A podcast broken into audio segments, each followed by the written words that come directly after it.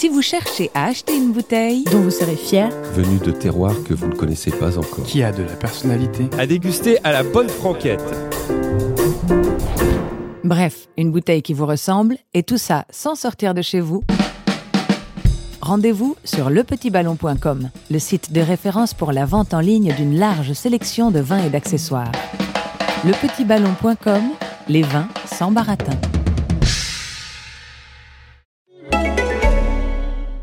Le vin, c'est une question de maturité aussi. On aime des choses euh, à 25 ans qu'on aime moins à 30 et on aime d'autres choses à 30 ans qu'on aime moins à 40, etc. Euh, et puis voilà, je fais souvent le rapprochement avec le cigare. Euh, plus on est jeune, moins on aime. Plus on vieillit, plus on a le palais avéré pour suffisamment averti pour consommer du cigare ou du vin un vin pour un pot de départ à amener sur une île déserte. Que tu ne boiras jamais. À boire avec ton père. Une bouteille. Que tu as découvert lors d'un voyage. Pour s'amuser à la feria. Un vin. Pour fêter ta première étoile. À ouvrir pour un barbecue entre potes. Avec un plateau de fromage. Une, vie, un, destin, des, vins. C'est divin du soir jusqu'au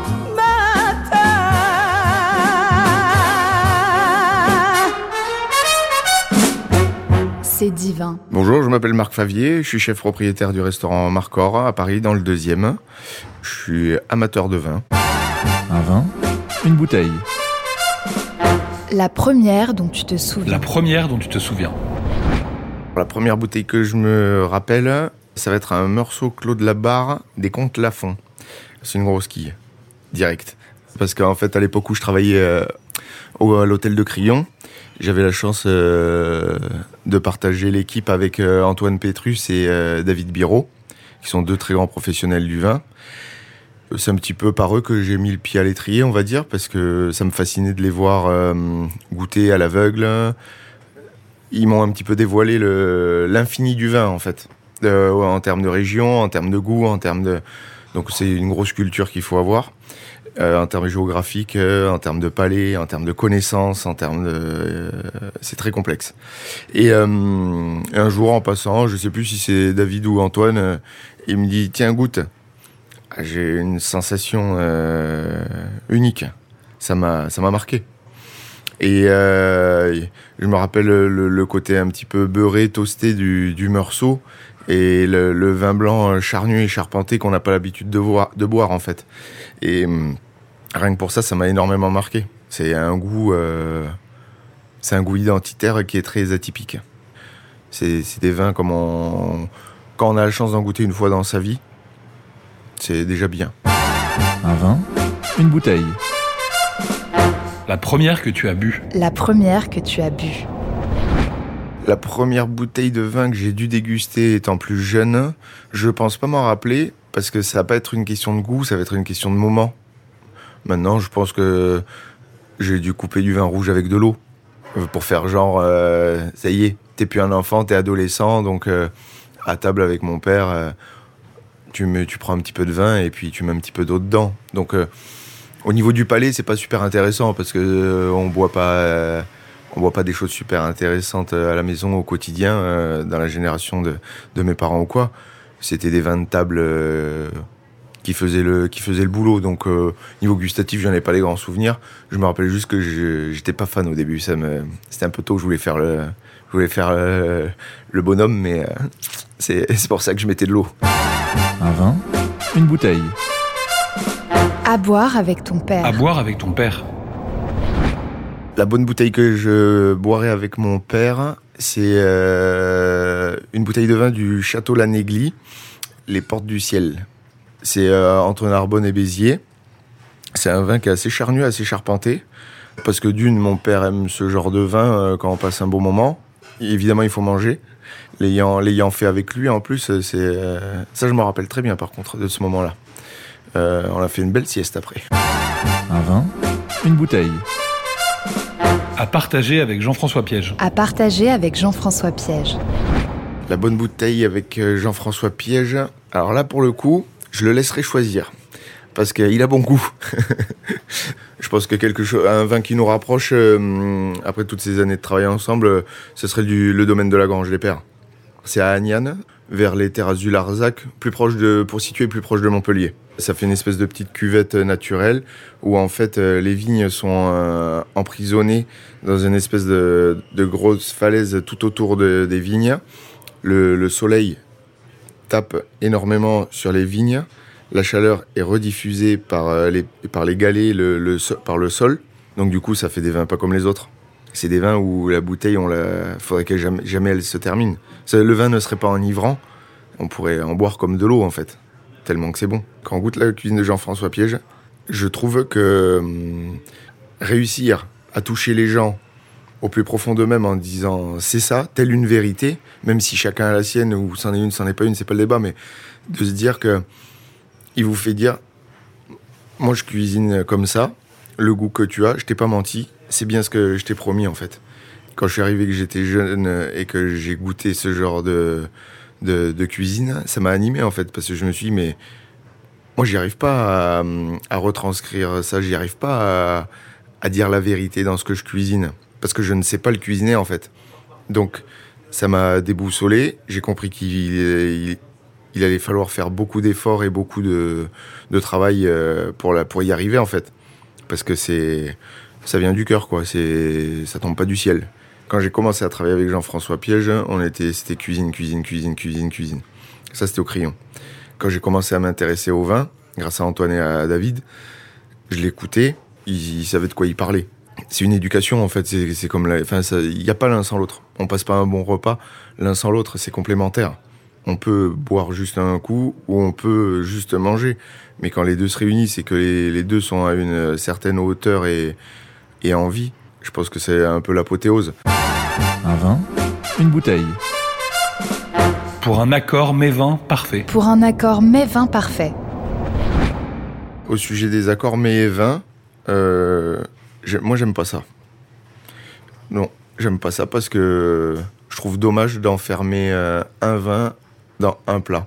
Pourquoi? Parce que ça va être la décision d'une personne professionnelle pour quelqu'un qui connaît pas mon goût. Donc les accords mets et vins, évidemment on en fait, on en fournit. En fait, il n'y a, pas de- y a pas de surprise. On va faire quelque chose de cohérent. Il faut, faut toucher le client, mais il faut, faut, faut pas faire n'importe quoi. Moi, après, je suis capable de boire n'importe quoi sur n'importe quel plat. Parce que j'arrive à dissocier euh, ce que je mange et ce que je bois. Au niveau des accords mets et vins, quand ça fonctionne, c'est quand même euh, beau. Parce que j'ai quand même un souvenir, c'était euh, une cartagène du Mas Julien avec un- une fraise rhubarbe. Ah, c'était avec un dessert. Alors, malheureusement, il en fait plus, il en produit plus de cette cartagène. Mais euh, c'est un dessert, enfin sans le sucre. Vous, le goûtez, vous le sentez, c'est complètement fraise rhubarbe. C'est tellement évident que que quand on le mange avec une fraise rhubarbe, euh, ça s'accorde, mais ça fait un petit côté litchi en plus qui qui agrémente euh, la fraise et la rhubarbe. Ça donne des bonnes sensations. Un vin, une bouteille. Pour accompagner des riz de veau. Pour accompagner des riz de veau. Pour accompagner des riz de veau, moi je vois bien euh, un braisé de chez Guiberto. Le riz de veau, c'est une texture particulière et ça a un, ça a un goût euh, très atypique. Donc faut. Puis c'est, moi dans mon imaginaire, le, le riz de veau c'est soyeux, c'est fin, élégant, mais du coup, l'associer avec un braisé de chez Guiberto, ça rend hommage en fait. L'un rend hommage à l'autre et l'autre rend hommage à un. Les saumures de chez Romain Guiberto, c'est des vins qui sont très tendus, très droits, très vifs, c'est que du chenin. Donc euh, le côté euh, féminin du riz de veau va élégamment euh, porter l'un vers l'autre et l'autre vers l'un. Les riz de veau, c'est pas forcément mes plats signature, mais on en propose toujours aux clients parce que s'il y a bien un mets de restaurant, c'est celui-là. Rares, je pense, aujourd'hui, sont les gens qui mangent des riz de veau à la maison. Un vin, une bouteille. Que tu as découvert lors d'un voyage. Que tu as découvert en voyage. J'ai plus un souvenir euh, en Californie où j'ai bu, euh, j'ai goûté euh, la seule fois de ma vie un Opus One. C'est comme un grand cru classé de Bordeaux. Enfin, c'est un, c'est des, gros- des, des grosses grosses quilles. C'était un moment assez simple et euh, de partage. Donc il y avait juste à prendre pour ce que c'était, et ça allait très bien. Et euh, ouais, ça passait. euh, c'était très, je sais pas comment dire, très grand, mais euh, très grand, mais en même temps pas prétentieux. Ça retranscrit un petit peu ce qu'on disait avant, c'est que c'était un vin avec un goût très identitaire, mais très suave, patiné, un peu une caresse comme du velours, quelque chose de réconfortant qui fait du bien. Un vin, une bouteille. Avec un plateau de fromage. Avec un plateau de fromage. Quand je pense vin, je pense fromage. Vous faites une- un sondage, je pense que sur 70% des Français vous répondent euh, du rouge avec le fromage. En vrai, c'est du blanc. Donc euh, des, des blancs, même euh, voire autre chose que des blancs. Des, je pense à des, à des, des cidres euh, de chez Bordelais, de chez Éric Bordelais, même des poirées de chez Éric Bordelais avec du roquefort, des, des pâtes persillées. C'est dingue. Donc pour le coup, si le vin vient compléter le plat, ok. Si on choisit un vin pour être différent et qui n'a rien à voir avec le plat, euh, non, je suis pas d'accord. Un vin, une bouteille. Pour une soirée en amoureux. La bouteille a débouché un soir avec madame. euh, Moi, je penserais tout de suite champagne, parce qu'on aime tous les deux ça. Pas besoin d'un moment particulier, parce qu'on aime tous les deux ça. Mais euh, non, pour le plaisir du vin, pour le plaisir de. Ça réconforte quand on est. euh, qui, en plus, il y a un une petite cheminée, on est en hiver. euh, là, pour le coup, peut-être vin rouge. Peut-être que je change de fusil d'épaule. Si dans mon imaginaire ça se passe comme ça, il fait froid, voire il neige dehors, feu de cheminée, on est bien à l'intérieur, ouais, petit verre de vin rouge. Du coup, je commencerai quand même par une petite coupe de champagne, histoire de, se mettre en appétit et de se mettre un, un petit peu bien. Donc, euh, pour le coup, je, moi, je verrais bien un champagne de vigneron euh, de chez Agrapar, de chez Pascal Agrapar, euh, euh, genre euh, une cuvée avisoise. euh, moi, une cuvée avisoise, c'est c'est simple, c'est c'est précis, c'est c'est simple et complexe en même temps. Il n'y a pas besoin de réfléchir, c'est très limpide. Et la complexité, c'est justement de réussir à faire ça. Parce que c'est. Pour un vigneron, ça doit être difficile de jauger l'identité, le caractère que l'on a envie de mettre dans le vin que l'on fabrique. Parce que souvent, dans des dégustations, j'ai appris ça au début, quand on parle avec le vigneron et que derrière, on boit son vin, s'il est sincère, ça se sent, mais immédiatement. On comprend. C'est comme si vous saviez, comme si vous saviez pas lire ou pas écrire, et qu'il y a quelqu'un qui déchiffrait pour vous. Et quand vous savez le faire, ou tout de suite, c'est, ouais, c'est bien ça, ouais. Ouais, ouais, il m'a, pas menti. C'est exactement, euh, c'est exactement ça. Et je pense que euh, Pascal Agrapar, c'est exactement ça. Enfin, faut imaginer le truc que c'est euh, un vigneron champenois qui a les mains usées par la vigne. C'est peut-être très con ce que je suis en train de dire, mais croyez-moi, il n'y a pas beaucoup de vignerons champenois qui ont les mains usées par la vigne. Ça, quand je lui ai serré la main, ça m'avait marqué. C'est ça, c'est ça qui m'avait marqué, de dire putain, il est vraiment dans cette. Enfin, euh, putain, je crois que j'ai jamais euh, serré la main à un vigneron euh, en Champagne qui avait les mains abîmées. Un vin, une bouteille. Pour fêter ta première étoile. Quand on a reçu euh, la première étoile, on a fêté ça de plusieurs manières, sur plusieurs jours. Mais on va dire le moment le plus euh, marquant et le plus, euh, le plus posé, c'est quand on, était, on s'était réunis avec l'équipe à l'extérieur du restaurant, dans un autre restaurant, et qu'on avait, euh, on avait pas mal pété de la quille. Et justement, euh, il y avait du Château Rayas à la carte, hein, de chez Emmanuel Reynaud. Donc pour le coup, un vin rouge à nouveau on en a bu quelques-unes. Ça, pour le coup, c'est un vin qui est hors norme. C'est un vin qui est hors norme parce que hum, c'est impossible à reproduire euh, ce qu'il fait. Dû euh, au sol de ses vignes, dû à la personnalité, au personnage, et dû à la qualité de ses vins. C'est un vigneron qui travaille sur la volatile. On est à Châteauneuf-du-Pape. On pense tout de suite euh, grenache, euh, dureté du vin, peu digeste, euh, très peu de, buva- de buvabilité. Lui, il fait tout l'inverse. Je pense que des vignerons comme lui, en France, j'arriverai même pas à en citer cinq. Tellement que euh, c'est parfait. Je sais pas comment l'exprimer. Donc, euh, rapport à l'étoile, on voulait vivre un moment euh, parfait. Donc, on, s'est laissé euh, tenter par, par ce vigneron et par cette cuvée, le Château Rayas. C'est voilà, exceptionnel. Là, pour le coup, c'est extraordinaire. Quand on, nous a annoncé qu'on était étoilé, toute l'équipe a prévenu leurs proches, on a prévenu tous nos clients. Et puis, bah, les clients qui avaient réservé, on s'en foutait. hein. Enfin, on les a accueillis, on les a reçus, on a fait comme il, se devait. euh. Non, je crois qu'on a fermé le restaurant gastronomique. On pouvait pas. Franchement, c'est impossible. Et en fait, euh, on se baladait tous dans le restaurant à dire euh, on est étoilé, les gens étaient ravis pour nous. On appelait tous nos clients, nos fidèles clients qui nous suivent depuis, depuis énormément de temps. Ouais, c'était. Il y a eu plusieurs étapes et plusieurs moments, tous différents à la fois, mais qui, qui étaient tous intenses. Ouais, ça s'est ça s'est jamais arrêté pendant trois jours en fait. Un vin, une bouteille. Pour aller avec un cigare. Pour aller avec un cigare. La bouteille pour aller avec un cigare, je pense pas forcément à du vin, je vais penser plutôt à, à un, euh, un digestif ambré, type, euh, bah, ça va être classique, mais cognac ou, ou même des rhums. Il y a des rhums, euh, genre le, le rhum Nisson, des choses comme ça, de la Martinique, qui sont très... euh, alors, tourbés, on va plus se rapprocher de ça du whisky, mais pour comprendre, c'est des, c'est des rhums qui sont qui sont bien tassés, qui sont bien hum, tassés dans le sens où avec le bois qui est patiné dans la dans la, dans, la, dans le vieillissement de- du rhum. Un vin, une bouteille. À ouvrir pour un barbecue entre potes. À ouvrir pour un barbecue entre potes. Autour d'un barbecue, il faut toujours bien choisir ce qu'on boit. On choisit ce qu'on mange, mais on choisit ce qu'on boit. Faut faut que ça convienne. Moi, j'aurais dit un Galibaou du Russe. C'est une cuvée de chez Pierre Weiss, euh, voisin de la Grange des Pères et de Xavier Broujou également, du domaine de la Terrasse d'Élise.